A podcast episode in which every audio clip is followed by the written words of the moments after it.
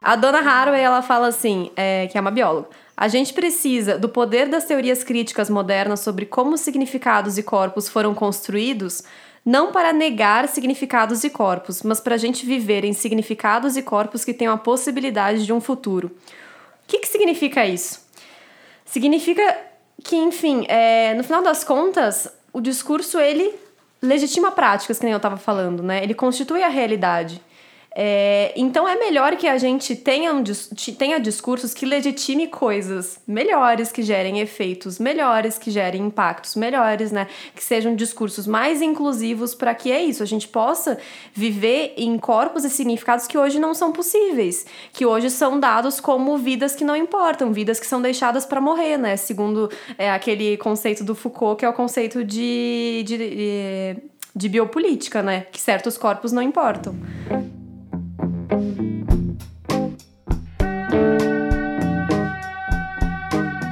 Seres de todos os reinos, somos o Coemergência. Mais uma quinzena que fica para trás, mais um episódio que chega aos seus ouvidos. Hoje citaremos Foucault, misturaremos azul com rosa e abriremos a caixa preta da história penal brasileira para pensar a atualidade. Para isso, convidamos a jovem e corajosa historiadora Paloma Chapla, mestranda na Unicamp, que a partir da sua pesquisa sobre processos criminais envolvendo mulheres, compartilha conosco suas reflexões sobre a forma como foram estruturadas as nossas visões bem estereotipadas do feminino, que ainda são arrotadas por presidentes e pastores.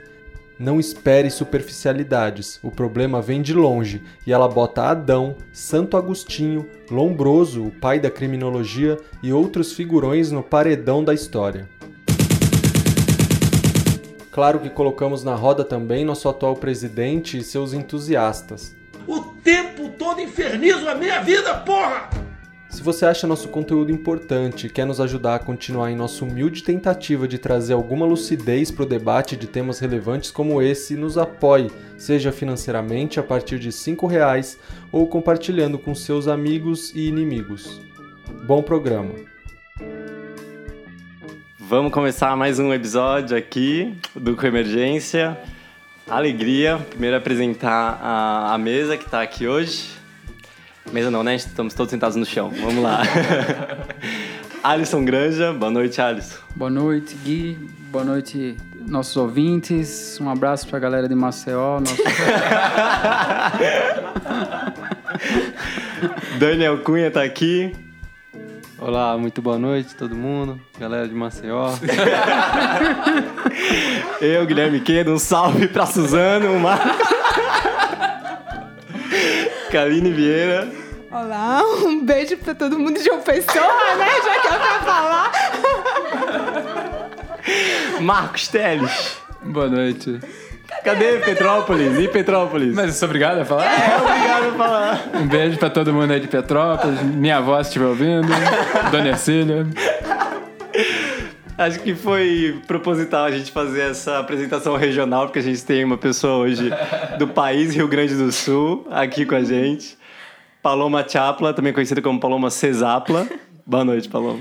Boa noite, gente. Um beijo para Porto Alegre. É, alguns programas a gente conversou com o Ismael dos Anjos, né, sobre um pouco de, das construções e de o que, que a nossa sociedade entende como ser homem. E hoje a gente vem, veio trazer a perspectiva da mulher. Então, o que a nossa sociedade entende como mulher, como feminino, e quais são as construções por trás disso? A Paloma veio falar um pouco a partir da pesquisa dela. É, ela é historiadora pela URGS e mestranda pela Unicamp, veio trazer um pouquinho da pesquisa dela, que vocês vão ver que é um tema bem leve. então, Paloma, para a gente começar, o que, que é a sua pesquisa? O que, que você estuda? O que, que levou você a estudar agora no mestrado?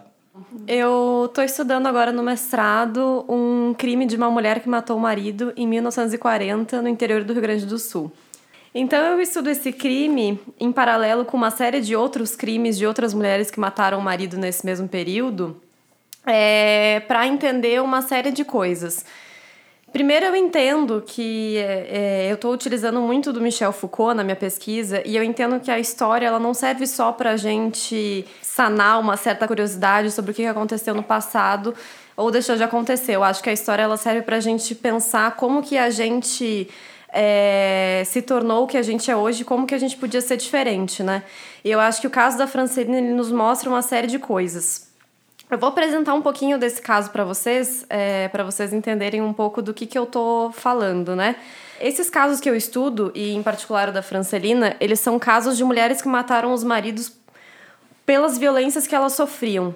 Então, são casos que muito bem poderiam terminar em um feminicídio, mas eles terminam com um final diferente de um feminicídio. É, a Francelina ela era uma mulher é, que ela tinha oito filhos, na verdade ela tinha nove, e uma das filhas dela é, foi estuprada pelo marido dela e ela acabou engravidando a filha dela. E nas vésperas dela ter o filho, o marido dela acabou matando ela. É, então é uma história de violência. A Francelina também era vítima de uma série de, de agressões do marido.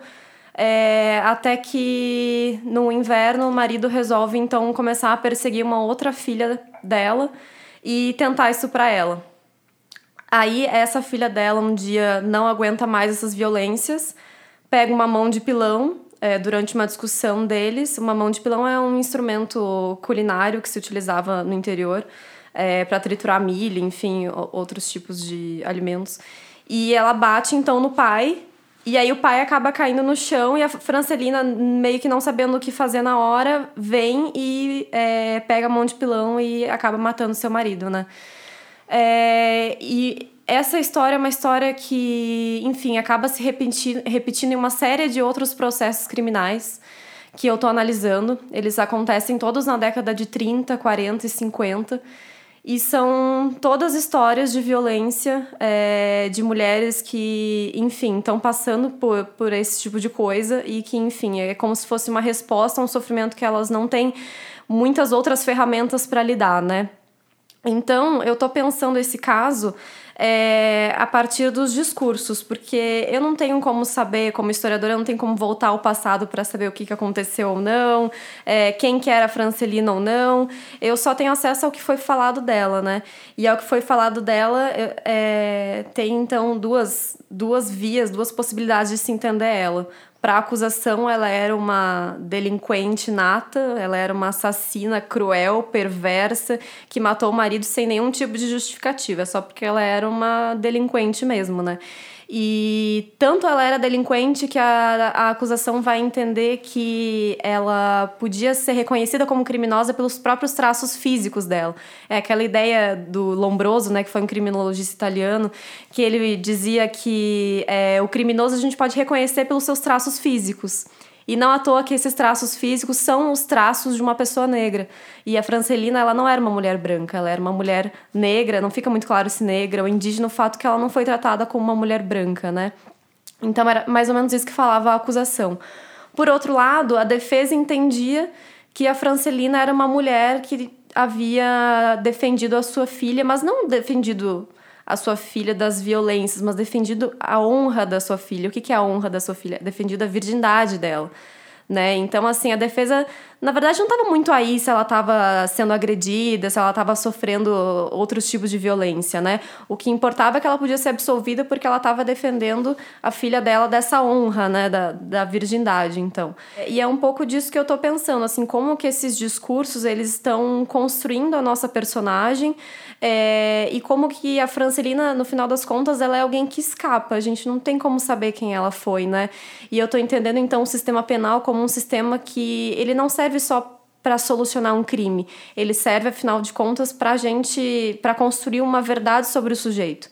Né, para construir uma narrativa sobre ele. E são esses discursos, então, que vão construindo a nossa personagem.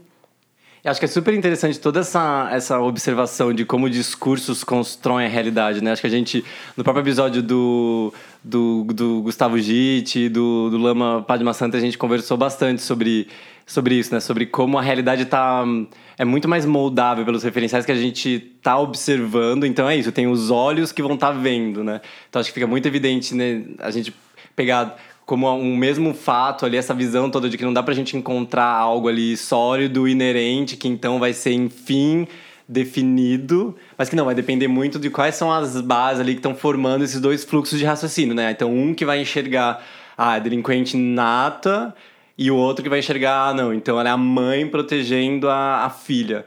A gente vê que, na verdade, não tem algo para ser encontrado ali inerentemente, uma única figura. Tem, tem toda essa ideia, fica muito evidente esse, esse ponto da, da coemergência, de como esses, essa pessoa vai surgir a partir desses referenciais. E aí, então, Paloma, o que que... de- de- Um pouco, esses discursos, eles não surgem do nada, né? Eles não surgem... Você comentou que eles, então, vão construir um pouco essa realidade em cima do mesmo, do mesmo fato. E, mas eles não vêm do nada, né? Eles têm uma base por trás que foi constituindo que levou eles a existirem. O que que vo- você vê assim, por exemplo, você citou o Lombroso como um criminologista que trouxe isso. Quem que foi ele? O que que ele estudou? O que que foi por que que ele era citado como uma referência? Eu queria voltar um pouquinho. Eu acho que historiador tem um pouco dessa característica de não saber, assim, ser, né, fazer uma síntese. Eu acho que a gente acaba voltando milênios. Acho que eu vou voltar bastante, na verdade. Eu vou voltar até Adão e Eva. Só um pouquinho.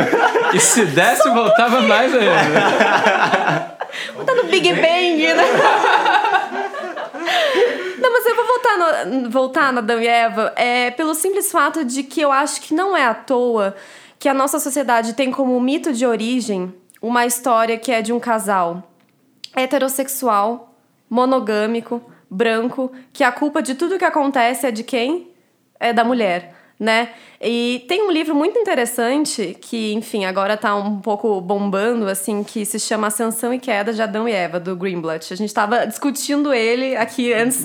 Ah, só pra dizer que o pessoal aqui me embebedou, eu, sou- eu estou sob efeito de álcool aqui pra falar nesse podcast, porque senão eu não teria condições psicológicas nem emocionais.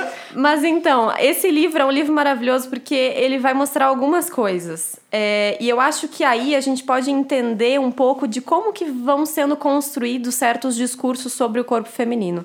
Uma das coisas que a história de Adão e Eva nos mostra não a história, mas é um pouco de como ela foi pensada, né, depois. É, é que depois ela foi dada para justificar uma série de coisas. E dentre elas a dominação masculina sobre as mulheres. Porque afinal de contas, se a mulher é aquela que come a maçã, sendo que tinha uma regra bem explícita de que ela não podia comer a maçã, é porque as mulheres não sabem se autogovernar. Elas não sabem tomar suas próprias escolhas, elas não sabem tomar decisões. Então elas precisam de um outro que então diga para elas o que, que elas devem fazer, como que elas devem ser. Né? Então a história de Adão e Eva ela serve depois para que se justifique a dominação masculina, mas ela serve para uma série de outras coisas que eu acho muito engraçadas assim. Por exemplo, a história de Adão e Eva serviu para a gente justificar a menstruação, porque no paraíso não existia menstruação, mas aí teve um castigo então, né, de que depois as mulheres começam a menstruar. E ela serviu para justificar também, segundo Santo Agostinho, a ereção involuntária dos homens, porque no paraíso os homens também não tinham ereção involuntária. E aí, como castigo por culpa da Eva, Ah,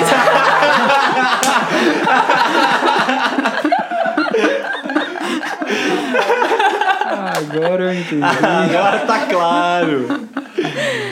Por culpa da Eva, então os homens têm esse órgão que, né, eles não comandam e que, como assim, né? Às vezes do nada se levanta, né? Então é, é culpa da Eva isso também, tá bom, homens?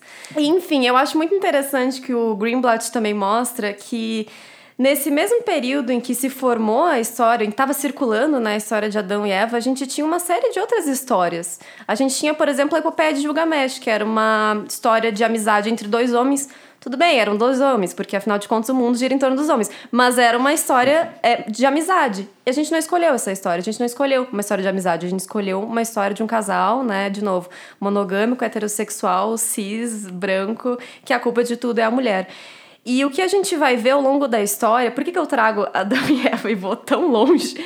É para pensar como que isso, no final das contas, foi moldando um certo modelo de subjetividade que a gente construiu para as mulheres porque a gente vê uma continuidade desse, dessa moral cristã ao longo dos, dos séculos. A gente vê, por exemplo, no século XIX e no século XX, uma medicina e uma ciência totalmente pautada nesses valores cristãos. E uma medicina e uma ciência que vão, então, é, utilizar o que antes era pecado para dizer, não, agora isso é doença. né? Ou é, porque assim, agora no século XIX e XX a religião já não pode mais explicar tudo. Já não consegue ser a chave explicativa de tudo. Então a gente tem uma ciência que vai achar no corpo, não mais num, conjunto de regras, assim, num conjunto de uma moral, né? E vai achar no corpo a justificativa para as nossas hierarquias. Antes a igreja só falava, não, mulheres estão abaixo dos homens, são inferiores, ponto. Eva foi a pecadora, deu, calha a boca. Agora, então, vai ser uma ciência que vai dizer, não, as mulheres são inferiores por causa de determinadas características. E as mulheres não só são inferiores aos homens, como elas também são só mães. O destino das mulheres é ser mães, serem mães, não? Né? Então, é, eu acho que é uma coisa muito interessante, assim, essa medicina que vai sendo construída nesse período. E eu acho interessante também que é, todas essas ideias que afloram, então, no século XIX e XX, depois a gente pode comentar um pouco mais delas, né? É, elas estão vindo num mesmo período em que as mulheres estão ocupando outros espaços. Elas começam a ocupar o mercado de trabalho, elas começam a, a não ter mais esse espaço do lar, né, da dona de casa, da mãe. Então vem todos esses discursos para tentar colocar elas de novo nesse lugar, né? E que eu, eu acho muito interessante fazer um paralelo com hoje. Aí a historiadora é essa coisa, né? Vai de Adão e Eva para 2019. é, mas eu acho muito interessante fazer esse paralelo, porque eu acredito que o que a gente está vendo, essa onda conservadora, não é à toa. Essa onda conservadora, ela vem porque a gente também viu na nossa sociedade uma explosão de vários movimentos sociais, inclusive do feminismo. Então, voltando para o fechando parênteses, voltando para o século XIX e XX, é, a gente vai ver uma série de teorias, então, sendo construídas, né?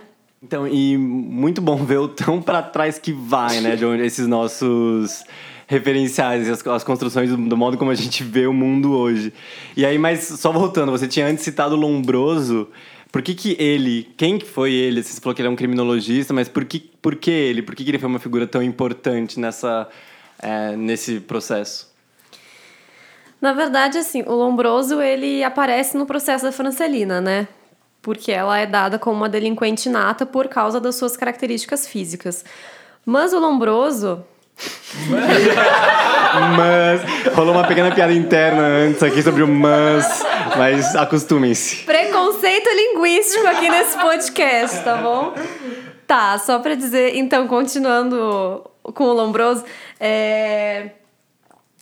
Então eu acho que assim, primeiro ele aparece no processo da Francelina, mas não só por ele aparecer no processo da Francelina, ele foi uma figura que eu acho que ele é talvez um dos maiores exemplos dessas teorias que eu estava falando, então, que elas são servem, é, elas querem então justificar no corpo determinados preconceitos que na verdade são culturais e sociais, né?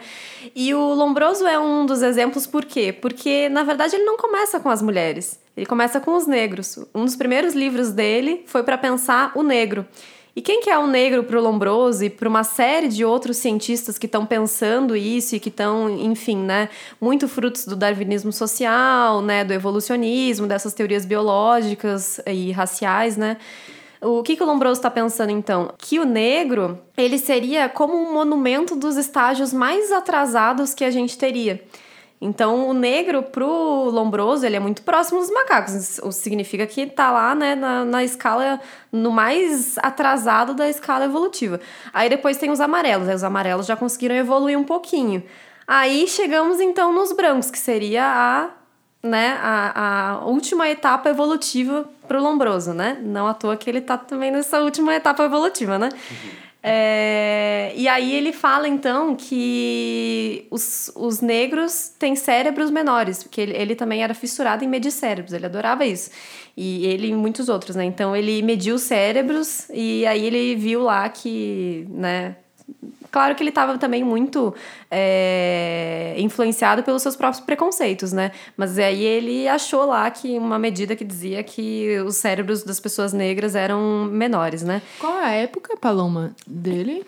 Isso ele escreveu no segundo, na segunda metade do século XIX. Então, o, um dos outros livros dele, é, se não me engano, o seguinte, ou enfim, ele vai pensar então sobre o criminoso. E aí surge essa ideia do criminoso nato, né? Que é, para ele, o criminoso também é um, um estágio é, evolutivo anterior, né? Ele também é um ser atrasado e ele também tem cérebro peque- pequeno e ele pode ser identificado por determinadas características físicas. E não à toa que essas características muitas vezes vão ser as da figura de uma pessoa negra, né? Então ele vai falar então que o criminoso é aquele de pele escura, o criminoso é aquele que tem mandíbula para frente, né? Que tem zigomas, que é a maçã do rosto, né? Saliente. É a figura do negro, né? Mas, enfim, ele também vai é, colocar outras características ao longo da, da sua teoria, né? E então, é, depois ele vai colocar meio que todo mundo que ele não gostava, que ele achava que se desviava da ordem bonitinha do mundo dele, ele vai dizer que não, isso é tudo atrasado, de cérebro pequeno. Aí ele coloca não só os negros os criminosos, como os anarquistas, as feministas. Todo mundo tá no mesmo bolo, todo mundo tem cérebro pequeno e é atrasado. Aí então ele chega, no- já no final da sua teoria, nas mulheres. Aí ele vai dizer: as mulheres também são atrasadas, de cérebro pequeno. É só a gente ver que elas né, não estão aí ocupando grandes posições, não existem mulheres gênios, não existem mulheres artistas, né? Só existem mulheres mães. Então é isso, né? Mulheres não ser inferior, né? É, atrasado. É, e aí ele tem um livro que eu até trouxe aqui porque tem, enfim, uma série de pérolas muito interessantes que é, ele escreve. Então o nome desse livro é A Mulher Delinquente, a Prostituta e a Mulher Normal.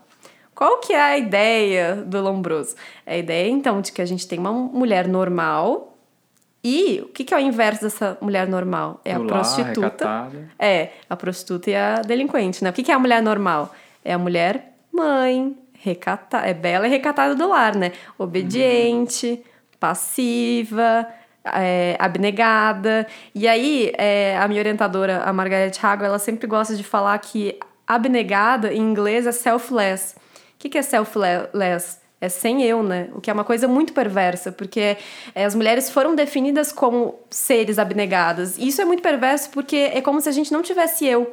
A gente tivesse que renunciar a todos os nossos desejos, todas as nossas vontades para ser o que outra pessoa quer que a gente seja.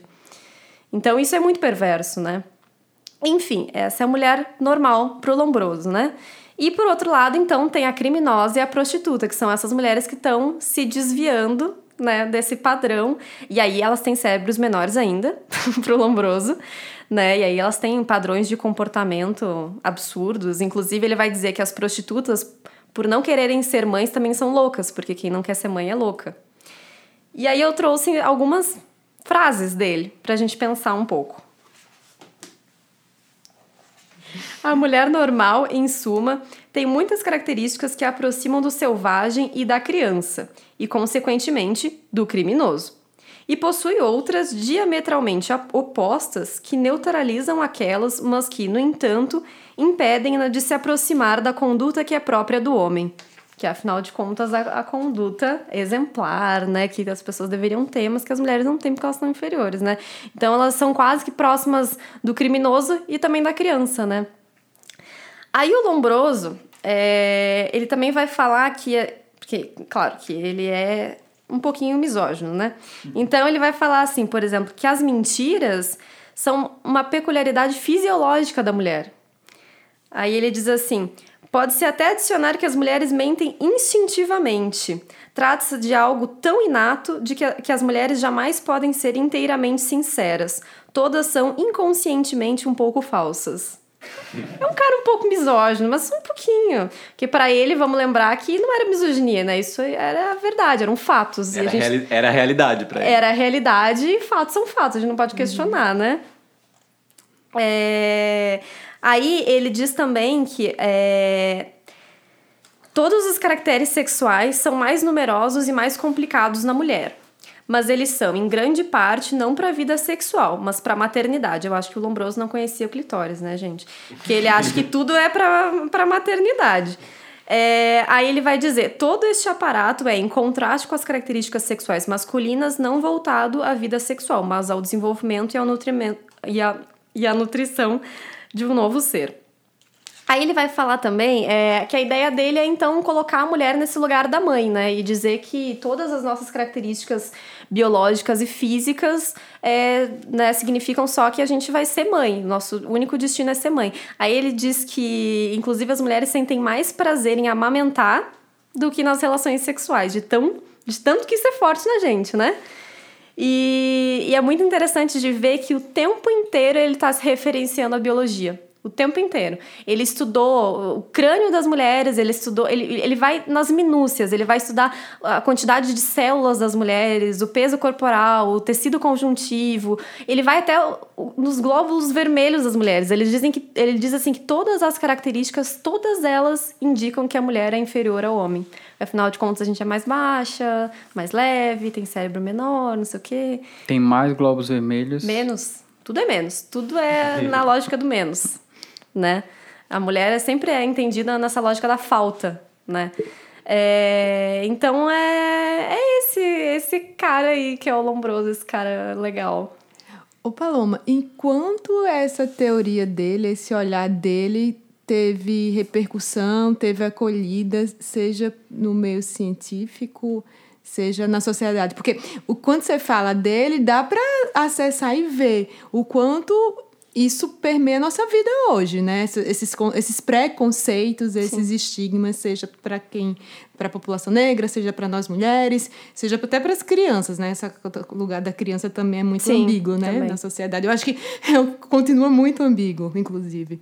Então, ele, foi, ele ganhou força. Como, como isso começou? Como você estava contando da Fran... Francelina. Francelina, e, e que é, os argumentos dele é. justificaram é. a sentença, né? O quanto essa Isso. fala dele foi apropriada, né? Isso. É, uh, eu acho que assim, a Francelina talvez seja um efeito disso, né? Tanto é que ele ficou famoso que ele foi utilizado num processo de 1940 do interior do Rio Grande do Sul. Ou seja, um criminologista italiano que tinha escrevido, escrito muito antes, né? Uhum. É, então, ele foi muito famoso, assim, e ele teve uma recepção muito grande. ele é considerado o pai da criminologia. Então, assim, é... Não é à toa, né? Uhum. Não é à toa, porque o nosso sistema penal é bem racista e misógino. Isso. Então, assim, é... ele era, além do pai da criminologista, da... Opa, do pai da criminologia, ele tinha toda uma escola, né, com vários outros pensadores e o interessante de perceber é que, assim, é, hoje a gente vai chamar essas teorias de teorias coloniais, né? Porque elas estão querendo justificar um certo lugar do homem branco, cis, hétero, né? Porque, afinal de contas, o, o lombroso é, é, essa materialização desse homem que não tinha cérebro pequeno, não tinha nada disso, né? Enquanto isso, todos os outros eram esses de cérebros pequenos, atrasados, etc. Né? Então, elas são teorias para justificar preconceitos culturais para justificar ideias é, sociais, né? Não, é, não se trata de uma verdade biológica, uhum. se trata, na verdade, de um preconceito que está por trás, né? É, e aí o interessante de perceber é que nós somos um país latino-americano, certo? Nós não somos um país europeu. E nessas teorias, nós também éramos é, vítimas dessas teorias, porque afinal de contas aqui era tudo selvagem. É, só que a gente, com esse pensamento é, colonial, a gente quis reproduzir isso. Vide Bacurau. Isso foi o que eu lembrei. Total é Bacurau, né? Bacurau. Total Bacurau. A gente tem essa mania de reproduzir o que vem de fora né? Então o Lombroso vem assim, os caras adoram, porque então agora eles vão ter uma justificativa científica para justificar seus preconceitos. Isso é uma maravilha, eles podem colocar todo mundo que eles não gostam, esquecendo que eles também, né, eles também não uhum. se gosta deles na Europa, nos uhum. Estados Unidos, seja lá o que for. É, e aí eles vão então reproduzir essas ideias. E a gente vai ver é, muitos médicos aqui no Brasil, muitos médicos. Eu também estudo teorias médicas, né, teses médicas, é, principalmente as que foram feitas em São Paulo, em Porto Alegre. Todas elas todas elas, não, muitas delas citam Lombroso. A gente vai ver nos, nos processos criminais, muitos processos criminais citando Lombroso. Claro que a gente também tinha outras teorias nessa, nessa época, né? Mas ele teve bastante influência. Nos jornais, então, toda vez que ele falava alguma coisa, saía no jornal. Lombroso disse que a mulher é inferior. Lombroso disse tal coisa, né? Então é bem, bem forte. E assim, é, é bem forte se a gente for ver hoje. A gente continua com os mesmos preconceitos. Quando passa uma pessoa negra na rua, a gente muitas vezes não acha que é bandido, não atravessa a rua, não, já não acha que é um, um bandido nato. É a ideia do delinquente nato, É né? assim que a, a polícia é autorizada a atirar e matar, né? Corpos Atirar negros. Exatamente. São corpos que não importam, né? E, e que vem muito dessa ideia, né? De que a gente poderia, então, identificar só por causa das características físicas, né? Acho que Lombroso explica muito, assim, da nossa história. E eu acho que é, é Bacurau também, né? Acho que é um retrato muito bom da nossa história, né? Nossa, assistam Bacurau.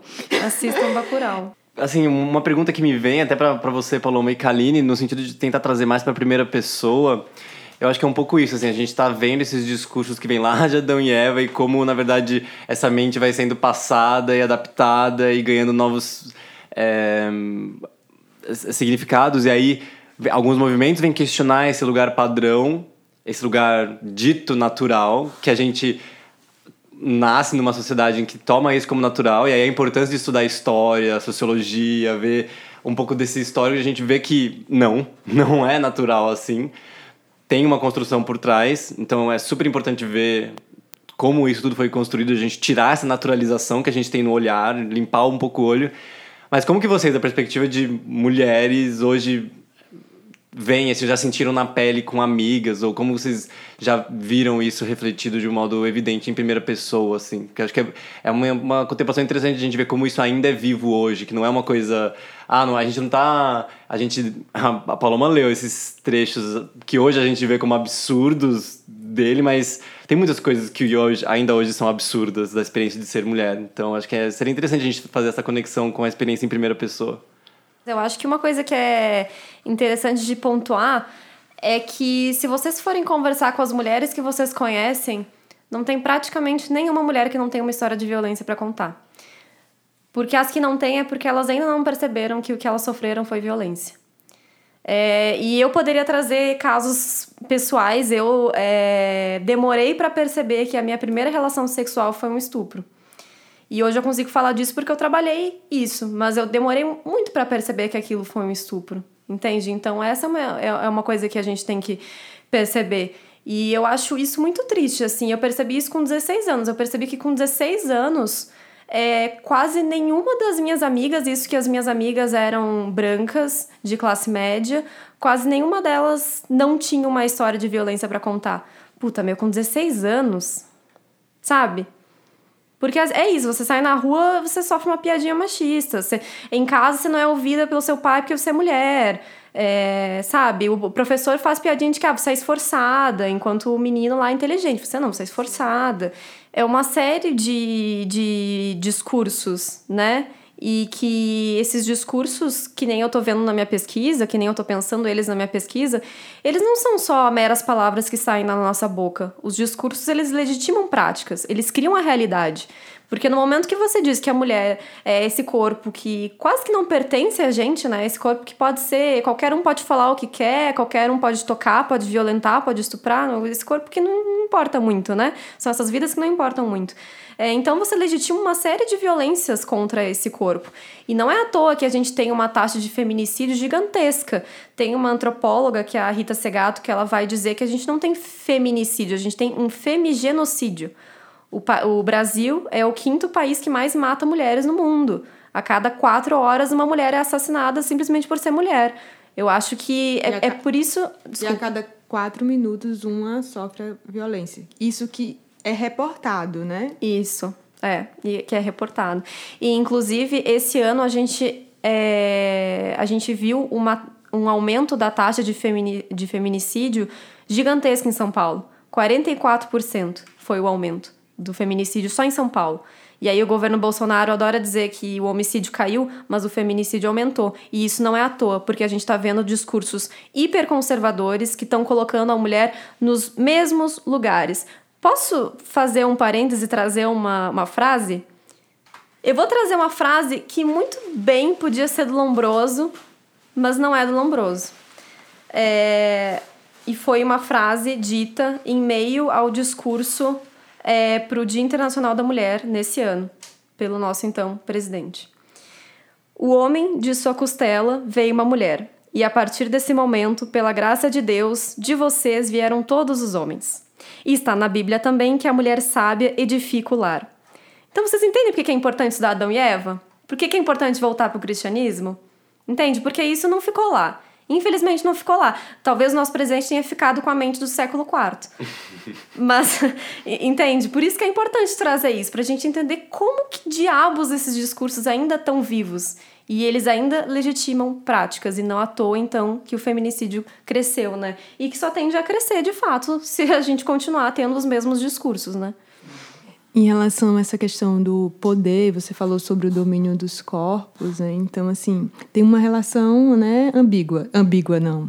Uma relação intrínseca entre o poder e o domínio do corpo. Quanto mais poder, mais, mais o sujeito é capaz de dominar o corpo do outro, e quanto menos poder, mais estamos submetidas ao domínio do outro. Aí então, numa sociedade como a nossa, que é construída, onde o homem branco, hétero, cis, né, ele é o que tem o poder, né, necessariamente tudo que está abaixo, né, Uhum. e se a gente for fazendo aí numa escala, vai, vai ficar no final dessa, dessa escala uma mulher negra, né, Uhum. é a subordinação está nesse, nesse nível, né, nesse nível de dominação. E pelo que você fala, isso está construído, está espalhado, né? A gente sente, mas assim, isso está teorizado. Isso é, é, assim, é absurdo, né? Isso está teorizado. E eu não sei, eu te perguntar também, até que ponto esses conceitos eles ainda encontram alguma vazão, se eles hoje já são rechaçados é, de uma maneira né, pragmática, ou se há espaços onde esse tipo de, de, de teoria do tipo do Lombroso ele, ele tem espaço para argumentar. Isso tem sim. Ainda acontece ou é alguma coisa da década de 30, 40 mesmo? Isso do Lombroso. Isso, pensando assim, não enquanto cultura, porque isso enquanto cultura a gente vive na Sim, pele, né? exato. Mas assim, isso como argumento para para incriminar argumento, alguém. Uhum. Eu acho que hoje a gente tem resquícios muito subjetivos mesmo. Porque, assim, eu não posso dizer muito porque eu também não estudo processos criminais atuais, né? Eu estudo Sim. processos criminais da década de 30, 40 e 50.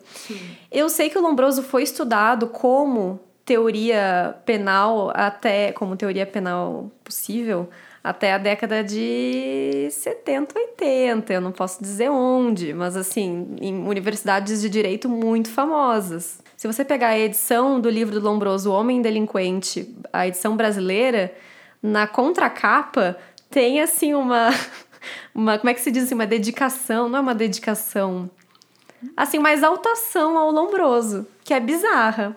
Porque eu acho muito engraçado, gente. Eu acho assim, na verdade, E a edição foi quando? Você tem ideia, Paloma? A edição foi tipo de 2016. Gente. Ou seja, Por um advogado que está vivo e ainda ainda advoga, né? Ainda é, é que eu não posso dar nomes, né, gente, mas Não, mas acho que que pode. Não, aí a pessoa tá- vai lá ver no, na edição, entendeu? De Não, 2016. mas eu acho que, porque eu acho legal pontuar, porque a gente fala de um passado, aí depois, não, isso tá presente, mas tá presente como, né? Onde? Tá aí, 2016? gente. Não, mas então, vocês, mas vocês veem que assim, a captura subjetiva é muito clara, né? Sim, sim. Eu acho que o lombroso não é mais é, usado explicitamente como teoria penal possível para se julgar um caso. Eu acredito nisso, mas de novo, eu não estudo os processos criminais atuais. sim. Agora, que tem gente que até hoje acha que as suas teorias foram legais, eu acho que o nosso presidente brasileiro, ele acharia bem legal essas teorias, né? Porque é isso, gente, é, é uma forma de justificar pela biologia. E o que que é a biologia? Seria a verdade. Né, na mente de muitas pessoas, porque a biologia, ela na verdade, ela é uma superfície na qual a gente imputa significados. Obviamente que tem uma materialidade ali, né? A gente não pode também negar isso, mas a gente vai construindo significados a partir daquilo ali. Então, assim, é óbvio que muitas pessoas iriam gostar disso hoje, né? E aí, só para trazer essa edição, na, na contracapa da edição O Homem Delinquente, então, que é a edição brasileira, eu não, eu não tenho certeza de quando é a edição, mas se, se não me engano, é de 2016 a última, porque é uma reedição, na verdade. Mas é, é atual, super atual.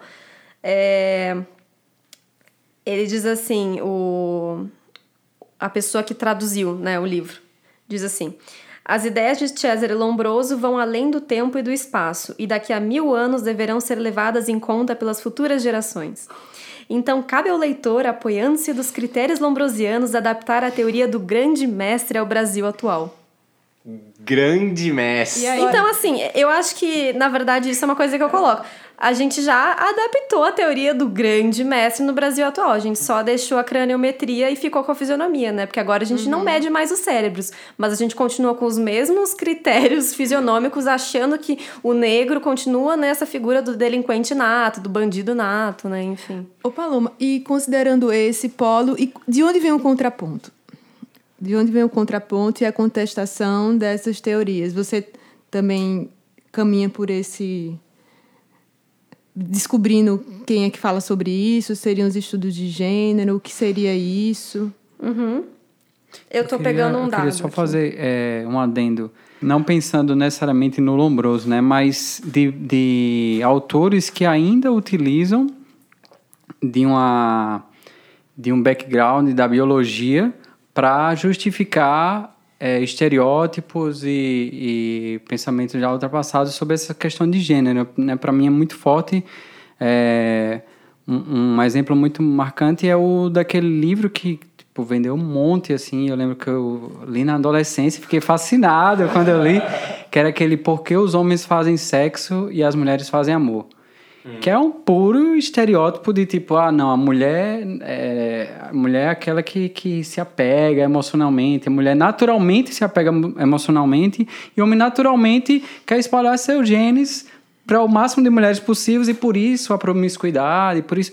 E ele tem todo um, um embasamento biológico, o autor, que e se coloca assim como é, é, se embasando em teorias científicas para justificar todos esses estereótipos que ainda circulam no nosso senso comum, assim, da, de que o homem é, é- é- tem uma compulsão por sexo e a mulher tem uma tendência pro, pro amor. Que o, a mulher atraente é a mulher que tem uma, uma proporção de cintura e quadril, porque aquilo indicaria uma fertilidade. E o homem dos ombros largos e quadril fino, porque indicaria uma agilidade para correr na savana, uma coisa assim. É que interessante, Lombroso dizia que quem tem quadril largo é prostituta. Mas eu, eu vou voltar um pouquinho à questão da Kaline, porque a Kaline perguntou um pouco do contraponto, né? E em 1924 a gente vai ter a Maria Lacerda de Moura, que é uma escritora. é, hoje a gente tem pessoas que vão dizer que ela é feminista, não, enfim, tem um debate. Mas aí ela é uma anarquista que ela vai colocar. é, ela tem um livro chamado A Mulher é uma Degenerada? Uma pergunta. E ela vai é, questionar todas as teorias lombrosianas e, enfim, de outros caras, né, que estão fa- falando coisas semelhantes, né, no mesmo período, em 1924. E ela era uma mulher, lembrando que o espaço da escrita, né, ou da ciência, enfim, ela não era uma cientista, ela era uma anarquista escritora, né, mas, enfim, esse espaço não era das mulheres. E ela já vai estar questionando isso. Então, sim, a gente tinha já um contraponto, né, e a gente sempre teve. E ainda tem, né. Puxando isso do Alisson, eu acho que só talvez seja interessante a gente levantar nas, nas leituras que você tem, tem feito, Paloma. ahn, porque assim, a gente tem discutido muito aqui eh, e no, até no, no próprio programa com o Ismael também, esses papéis associados ao masculino e ao feminino. Mas seria possível a gente questionar até a própria visão de homem e mulher que a gente tem hoje em dia, assim, desse jeito binário de enxergar os sexos? O que, que você tem visto nas suas leituras que apontam para questionar essa visão binária que a gente tem? Tá. Eu vou fazer uma distinção antes, que é um pouco do, do que surgiu com a Kaline, né? Que ela falou para que seria interessante fazer, porque talvez não fique muito claro para todo mundo, né? O que, que a gente geralmente chama de sexo? O sexo seria essa materialidade biológica que comumente a gente vai chamar de homem e mulher. Por que, que eu digo comumente? Porque não são as únicas formas de sexo que a gente tem. Nós temos muitas coisas entre o que nós chamamos de homem e mulher e que hoje a gente vai chamar de intersexo, só porque a gente não conseguiu entender que a nossa biologia é muito mais diversa do que esse binarismo, né? Então a gente vai colocar todo mundo que a gente acha que se desvia, né, como intersexo. Mas enfim, essa seria então a- assim uma forma de explicar sexo, né? O que, que seria gênero? Ah, só para voltar assim, sexo então seria, é, por exemplo, é, XX, XY, enfim, todas as variáveis, né? Seria pênis, vagina e todas as variáveis. E gênero já seria os lugares que esses corpos são colocados. Que, que isso significa? Quais são os significados que a gente atribui aos corpos, aos sexos? Então você vai dizer, ah, a mulher é aquela que tem que ser mãe, que tem que ser. E, e assim, que fique claro, não é nenhum problema ser mãe. o problema é quando não é a sua escolha. E aí tá todo mundo dizendo que você tem que ser isso, né? Então a mulher é aquela que tem que ser mãe, aquela que tem que ser passiva, obediente, não sei o quê. E o homem, enfim, né? A gente pode assistir o podcast do Ismael, né? Então acho que essa distinção é importante de fazer. Por que, que a gente pode questionar até mesmo o, o, os nossos padrões de, de sexo, né? O, questionar o, o próprio sexo e ver como que o próprio sexo é construído. Eu gosto muito de um livro que se chama Inventando os Sexos, do Thomas Laquer. Se não me engano, é Inventando os Sexos. É, e aí ele vai mostrar como que até o iluminismo a gente tinha um modelo que ele chama de um modelo de sexo único. O que, que significa isso? Só existia o sexo do, do homem. O sexo da mulher não existia. É, pelo menos não na mente das pessoas, porque o sexo da mulher era só o homem invertido. Então, o que, que era a vagina? Era um pênis invertido, porque o homem era a medida para todas as coisas. Então, não existia mulher. Não existia nem as designações para os nossos órgãos internos específicos. Não existia nada disso. E aí, depois do iluminismo, a gente vai ter então um modelo de dois sexos, que é: não, olha só, esse corpo aqui da mulher ele é diferente. E aí vai surgir então todas as características específicas da mulher, vai surgir as designações, né, as nomeações, é, e aí vai se entender que não, a vagina não é um pênis invertido. e aí, é uma coisa que é interessante de perceber é que nesse modelo de sexo único, antes do iluminismo, a gente está tratando de ciência também. A gente está tratando de anatomistas, a gente está tratando de pessoas que dissecavam os corpos, abriam os corpos e mesmo assim viam na própria materialidade um pênis invertido. E isso não está ligado a descobertas científicas, porque quando esses caras descobriram que existia uma coisa chamada clitóris, que depois foi se chamar clitóris, né? Eles acharam que era só um segundo pênis invertido. E Entende? Ela tava no lugar errado, né? Tava, é aqui. Tava no Tinha um pênis esses caras, né? Eu falei, sempre, te, sempre teve, né? Não é? Então, assim, não tá ligado às descobertas científicas, tá ligado a como a gente posiciona o nosso olhar em cima de uma materialidade, né? Então, por isso que o Thomas Laquer, ele vai falar assim, tudo que a gente quiser falar de sexo, a gente tá falando, no final de contas, de gênero porque a gente está se referenciando à nossa cultura. Por mais que a gente não pode negar que exista uma materialidade, exista, existam diferenças, mas a maneira como a gente enxerga essas diferenças, ela é construída por meio do nosso olhar, né? E hoje a gente vai ter uma outra discussão com as pessoas é, intersexuais, né? Pessoas que nascem, então, como se diria, né? Intersexos. Porque quando um bebê nasce intersexo, o que, que a medicina, a família, enfim, é, comumente faz? Corta. Intervém na biologia. Então a biologia é construída e ela é construída, né, cirurgicamente hoje em dia.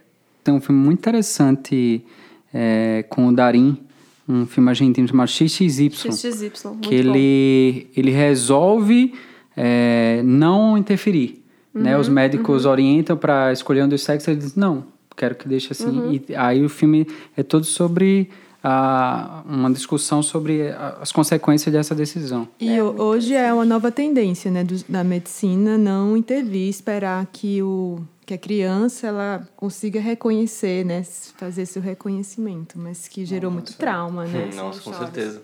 É muito maluco, porque assim, a gente toma realmente. A, a, a, gente confia muito. A gente tem uma visão de que a gente confia muito nos nossos sentidos, né? O que eu tô vendo é o que eu tô vendo mesmo, o que eu escuto é o que eu escuto mesmo.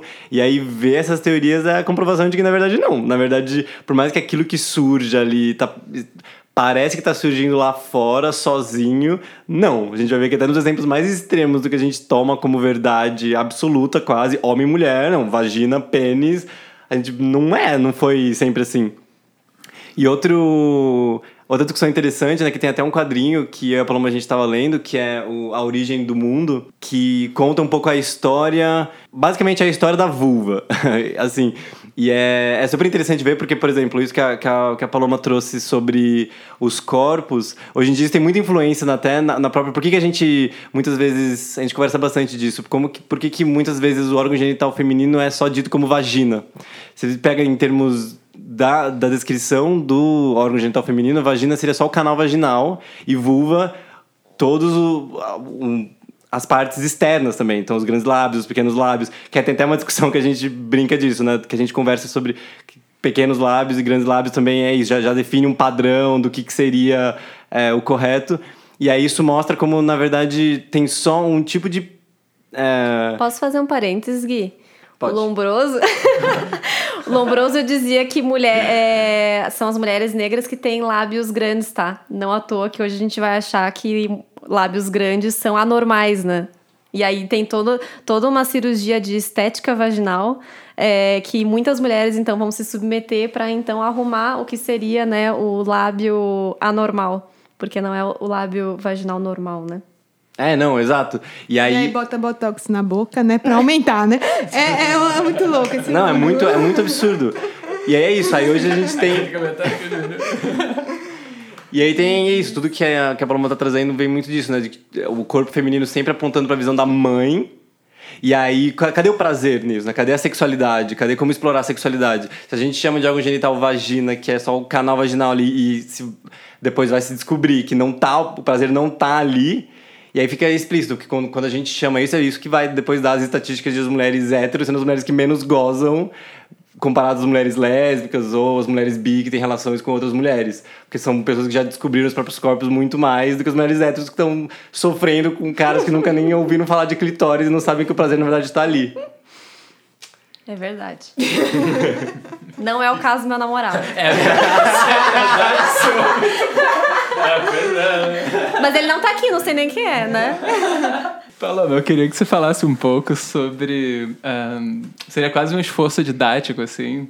É, existe uma, uma espécie de uma ansiedade cultural muito grande que o, que o atual governo expressa muito bem, né? Com essa tentativa de, de retomar uma espécie de uma fundação, assim, que viria da biologia para Ou que viria, sei lá, da cor da roupa, mas fundamentada na, na biologia. Mas é uma, é uma busca por certezas, assim, né? É Sim. como se.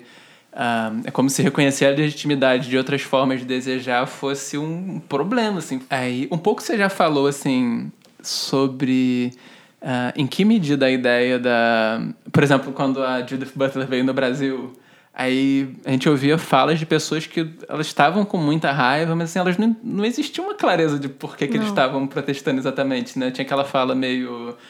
É, não, porque pra ela tudo é uma performance, então eu posso decidir que eu sou um, sei lá, uma girafa, porque é uma performance. Assim, uma total, total ignorância do que estava acontecendo, né?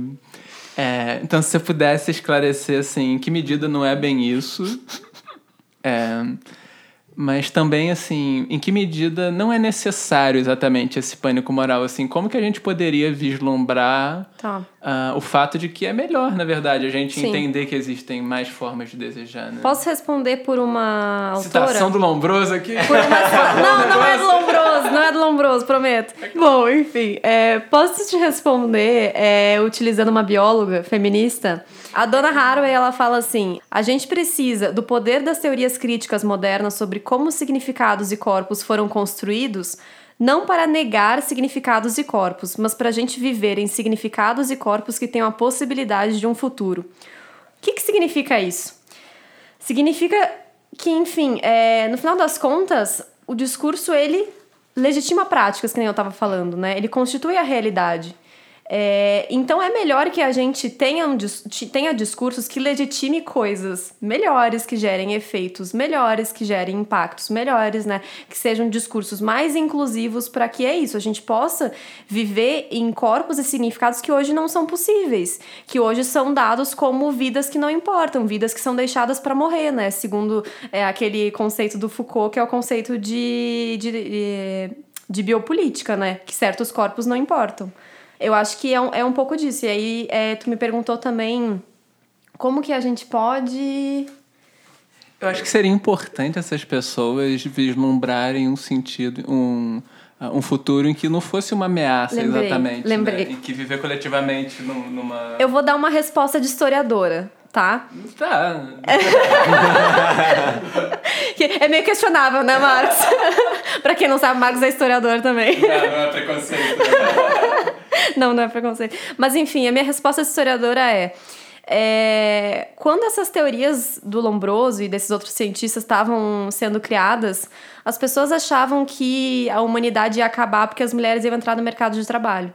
Porque então elas não iam mais ser mães e, e deu, né? Acabou, acabou o mundo. O que, que a gente acha hoje?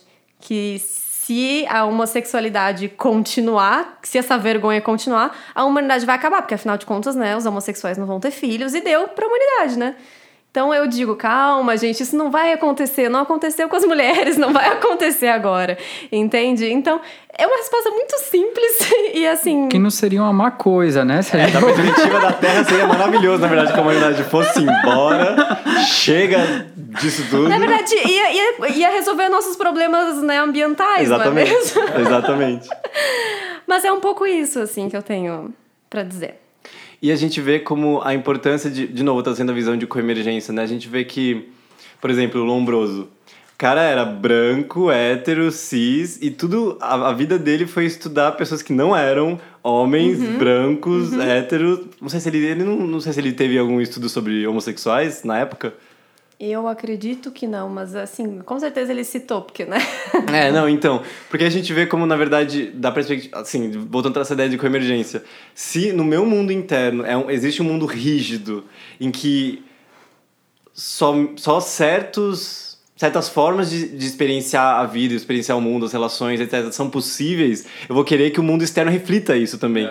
Só que como o mundo externo não vai refletir isso, porque as pessoas vão estar querendo experimentar... Porque, primeiro, não tem essa separação, e aí que esse é o problema, porque aí a pessoa sente que o mundo, o mundo interno dela, o mundo dela tá sendo invadido por coisas que ela não gostaria que existisse, e aí qual é a resposta a isso? Eu quero que isso seja eliminado. Porque da, da minha perspectiva, do meu mundo interno, isso não faz sentido. Então eu Ou- não. eliminado ou encarcerado, né? Não posso deixar de citar aqui o caso da Preta Ferreira. Não sei se vocês estão acompanhando. Estão acompanhando? Enfim, é, acho que ficou um caso bem explícito depois que a Angela Davis veio aqui. É, a Preta ela é uma mulher negra, né?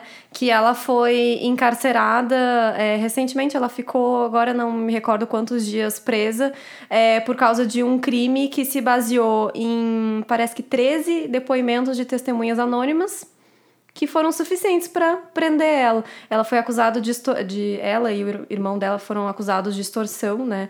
E assim, cadê as provas, né? É um pouco do caso da Francelina. Então é, é aquela coisa, né? O passado que não passa, né? A gente vê as mesmas estruturas se repetindo, né? E aí tem um documentário que eu também. é, dois documentários, na verdade, que eu queria indicar, que é When They See Us. É, como é que é em português, Gui? Acho que é olhos que, con... olhos que condenam, né? É, acho que é isso. Olhos que condenam. Olhos que Condenam. É um documentário imperdível se alguém ainda tá em dúvida se as teorias do Lombroso continuam vivas. Né? Porque, afinal de contas, é a história de cinco meninos que foram é, acusados, condenados e presos sem nenhuma prova é, contundente né, que pudesse realmente incriminar eles, né? Por aquele caso do, do, estupro, do estupro que aconteceu no Central Park em 1989, né? 1880 1989. É, e o outro documentário é a 13 terceira Emenda, que é com a Angela Davis, que é incrível também pra gente pensar como que o nosso sistema carcerário... E por que, que eu tô falando isso? Porque eu trabalho com o sistema carcerário, né? Eu tô trabalhando com essas teorias penais, enfim. Como que o sistema carcerário, no final das contas, ele é uma continuação da escravidão. Ele é uma continuação de um sistema para a gente colocar as pessoas que a gente não quer lidar, que a gente acha que é inferior, que a gente, sabe, não tem capacidade. É para a gente lidar com o diferente. Então a gente encarcera. Quando a gente não encarcera, a gente mata. E é isso, é- esse é o nosso jeito de lidar com a diferença hoje. É, aproveitando essa sua fala, Paloma, eu queria saber o que é que você acredita que precisa acontecer para que uma mudança cultural ocorra e que possamos viver num mundo que respeita essas diferenças. Pode sonhar longe. E eu acho que a mudança cultural já aconteceu. Eu acho que a gente só tem o presente que a gente tem porque essa mudança cultural ela já aconteceu. Ela não não tá aí, ela não tá ainda colocada, mas a gente não pode dizer que a gente vive no mesmo modelo de subjetividade que a gente tinha há 100 anos atrás. Porque nós mostramos para o mundo que a gente não vai voltar mais é, para a cozinha, assim como os negros também não vão voltar para a senzala. Então eu acho que é diferente, entendeu? Essa mudança ela já já está operando desde a década de 70. Eu acho que assim não dá para comparar. A gente teve uma quebra de um modelo de subjetividade assim que é fenomenal. Então não dá para a gente achar também que a gente não fez nada, né?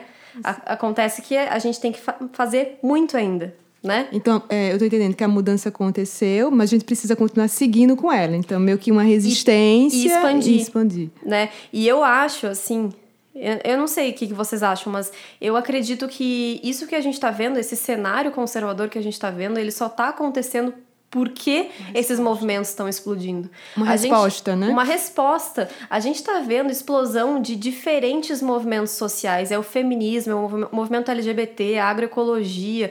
As pessoas não querem mais é, esse modelo de subjetividade. As pessoas não querem mais ficar comendo agrotóxicos. As pessoas não querem isso. Então, assim, está crescendo. E talvez a resposta não seja pela política, não seja pelo partido, não seja, sabe? Talvez seja pela micropolítica, por esses pequenos movimentos que estão, eu acredito, cada vez mais se expandindo. Né? E isso muitas vezes está para além de partido, né? Uhum. O que não exclui a, a. Só com a micropolítica é suficiente? Acho que a gente tem que pensar, né? Acho que a gente tem que pensar, mas eu acho que é, hoje em dia a gente acha que a gente não pode fazer nada porque a gente não tá lá, não tá no governo, mas não, acho que cada um tem responsabilidade. Né? A gente tem responsabilidade por coisas que a gente não acha que a gente é responsável, mas a gente tem. Pelo nosso lixo a gente é responsável e a gente esqueceu disso. e aí a gente acha que os problemas não ecológicos estão lá. Esquece isso aqui toda semana, né?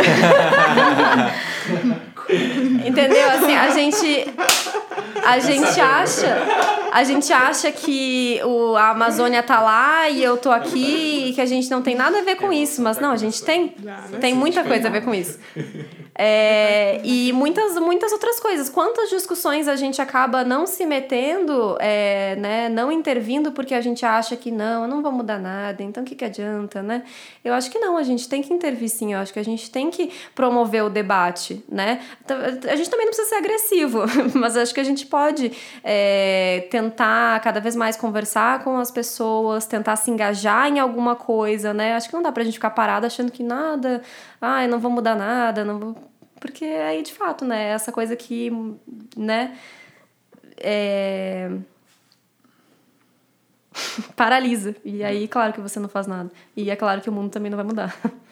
E a gente estava falando um pouco antes, né, de começar a gravar, que talvez um, um outro elemento que seja essencial para isso começar cada vez mais ser transformado, essas visões que excluem, é a gente tentar voltar, que é uma coisa que a gente perdeu, para essa ideia de ética, né? Do que, que a gente entende como, como ética no sentido de a gente reconhecer essa nossa... O que seria essa nossa natureza compartilhada, essa nossa natureza humana compartilhada, de querer ser feliz e querer não, não sofrer, e perceber que a gente está conectado por interdependência com todos os seres e que os seres têm diferentes perspectivas e que também estão nesse caminho de buscar felicidade e se afastar do sofrimento. Que é isso, que enquanto a gente como a gente perdeu essa visão, é por isso que essas visões são possíveis, porque a gente perdeu a conexão de que certas falas nossas, certos modos de se posicionar estão gerando sofrimento em outras pessoas. E a gente perdeu essa ideia de que a gente tem essa base compartilhada. A gente esquece que a gente tem uma coisa por trás ali que tá para além desses, dessas marcações ideológicas ou de opiniões que obscurece, que a gente se coloca ali, a gente se enxerga através dessas demarcações de opinião e obscurece todo o resto que a gente tem por trás.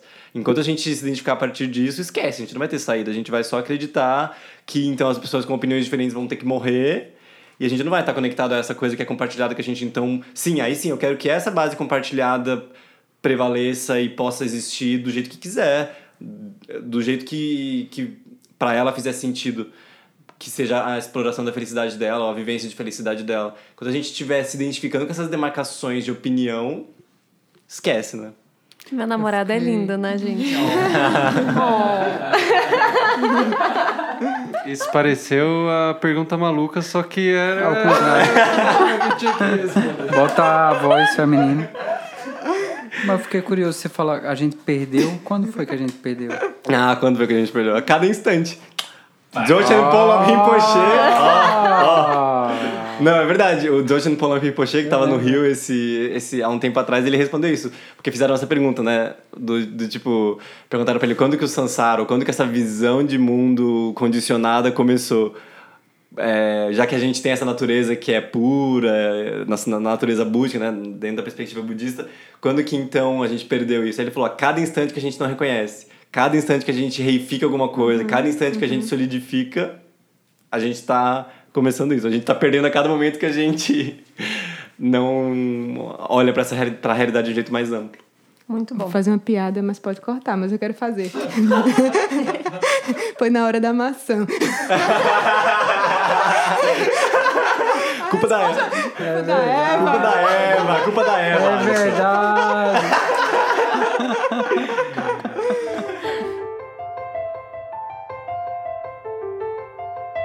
Então a gente tá indo pro final para, como de costume, a gente vai fazer a nossa pergunta maluca. É, E é aquilo, né, que a gente tem perguntado para as pessoas que vêm aqui falar na, na nossa lavanderia, que é, e aí Paloma, para você, assim, desses do que você com essas todas com essas reflexões todas que você tem feito através da sua pesquisa, da do que você, do que você tem contemplado a partir da, da pesquisa, das leituras que você tem feito, o que, que você diria que você aprendeu? Uma mensagem que você gostaria de compartilhar, se você pudesse concluir com essa mensagem, qual que ela seria? Eu vou terminar com Foucault, tá bom? Jura? Tá escapando. Citei Foucault. Roda a vinheta. Não, eu vou terminar com ele porque eu, eu gosto muito dessa ideia. O Foucault fala assim, é, no livro Mal Fazer Dizer Verdadeiro. Portanto, trata-se de tornar as coisas mais frágeis com essa análise histórica, ou melhor, mostrar por que e como as coisas puderam se constituir assim, mas mostrar também que se constituíram ao longo de uma história precisa. Logo, é necessário tanto mostrar a lógica das coisas, ou digamos, a lógica das estratégias dentro das quais as coisas ocorreram, quanto mostrar que, no entanto, não passam de estratégias e por isso, mudando algumas coisas, mudando de estratégia, tomando as coisas por outro lado, de repente, o que nos parecia evidente deixa de ser. Nossa relação com a loucura, e aí eu colocaria com o corpo da mulher, é uma relação historicamente constituída. E a partir do momento em que é historicamente constituída, pode ser politicamente destruída. Então, qual que é a ideia da gente pensar a história? a história ela serve para que a gente pense como que as coisas foram construídas. E aí qual que é o papel da gente agora?